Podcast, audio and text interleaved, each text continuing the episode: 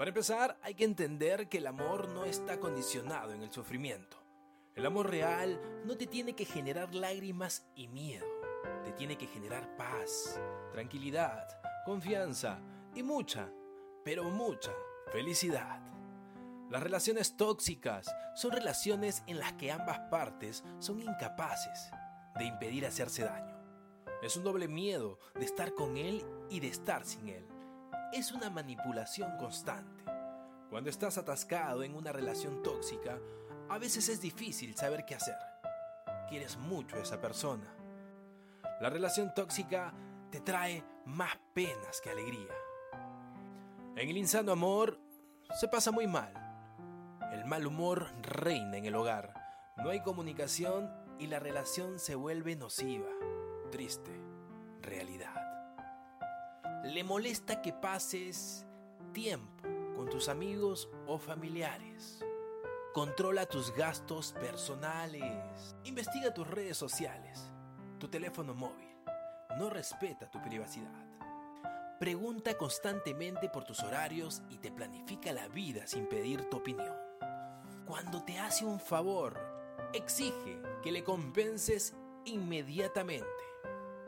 Te culpabiliza de problemas que tienen su vida laboral o con otras personas ajenas a la relación. Siempre está recordándote todos los fallos y errores que cometiste en el pasado. Se dirige a ti con malos modos muy frecuentemente. También existen actitudes tóxicas en el ámbito sexual. Por ejemplo, te chantajea o exige que realices prácticas sexuales que a ti no te gustan.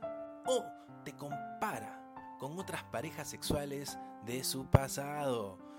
Oído la letra, porque a continuación les voy a decir cómo salir de una relación tóxica. No pierdas oportunidades que tengas por alejarte un tiempo de esa persona tóxica. Eso te puede ayudar a perder las rutinas y el hábito de ver a esta persona. Tu salud mental es más importante que intentar arreglar la suya. Las consecuencias son muy graves. La pareja comienza a morir cuando entra en una relación tóxica. Se aíslan, se abandonan y a veces comienza una escalada de violencia psicológica física. El tip más importante que te puedo dar para salir de una relación tóxica es que le pidas ayuda a Dios. Trabaja en recuperar lo que has perdido, desarrolla tu amor propio, identifica tus fortalezas y empodérate del verdadero valor que tienes para que no recaigas en la dependencia. Espero que les haya gustado este compartir. Si quieres saber más de mi filosofía y sabiduría, sígueme y comparte. Hasta pronto.